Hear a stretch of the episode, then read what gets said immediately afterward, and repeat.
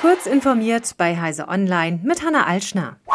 Der Mobilfunkanbieter 1 und 1 verschiebt den Start seines Handynetzes erneut. Nicht wie geplant Ende September, sondern erst im Dezember soll es nun soweit sein. Das teilte das Unternehmen am Montag mit. Die Schwierigkeiten hängen mit dem Wechsel der Partner von 1 und 1 zusammen und mit einer ausstehenden Entscheidung der Bundesnetzagentur. Bisher gibt es in Deutschland drei Handynetze von der Deutschen Telekom, Vodafone und Telefonica. Ein viertes Netz dürfte den Wettbewerb erhöhen mit entsprechenden Auswirkungen auf die Tarife und damit den Kundinnen und Kunden zumindest preislich zugutekommen. Stand jetzt soll es nun im Dezember soweit sein. Die CDU möchte gegen private Handys an Grundschulen vorgehen. Laut der CDU-Parteivize Karin Prien, die auch Bildungsministerin in Schleswig-Holstein ist, sei der zunehmende Medienkonsum jüngerer Kinder eine Gefahr. Dementsprechend habe die CDU in einem neuen Positionspapier zu dieser Thematik Stellung bezogen, berichtet die dpa.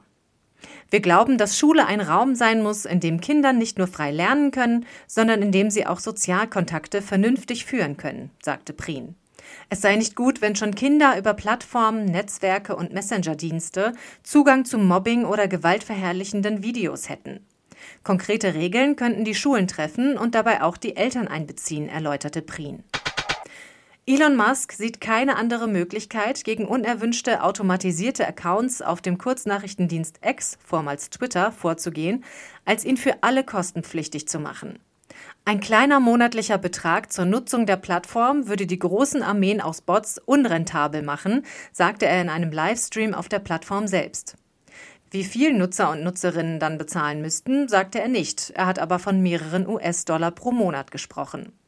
Weitere Einzelheiten nannte er nicht. Seit Musks Übernahme von Twitter wurde das kostenpflichtige Premium-Abo des Dienstes kontinuierlich ausgebaut. Gegen Bezahlung werden etwa Beiträge auf der Plattform bevorzugt. Microsoft will im kommenden Jahr neue Versionen der Xbox Series X und Series S auf den Markt bringen. Das geht aus internen Dokumenten hervor, die jetzt im Nachgang der Gerichtsverhandlungen gegen die FTC offenbar versehentlich veröffentlicht wurden. Die Dokumente gewähren transparente Einsicht in Microsofts künftige Xbox-Pläne, inklusive dem Release-Datum der kommenden Konsole.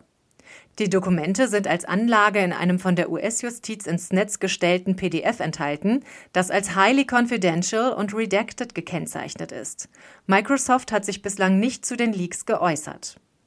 Diese und weitere aktuelle Nachrichten finden Sie ausführlich auf heise.de.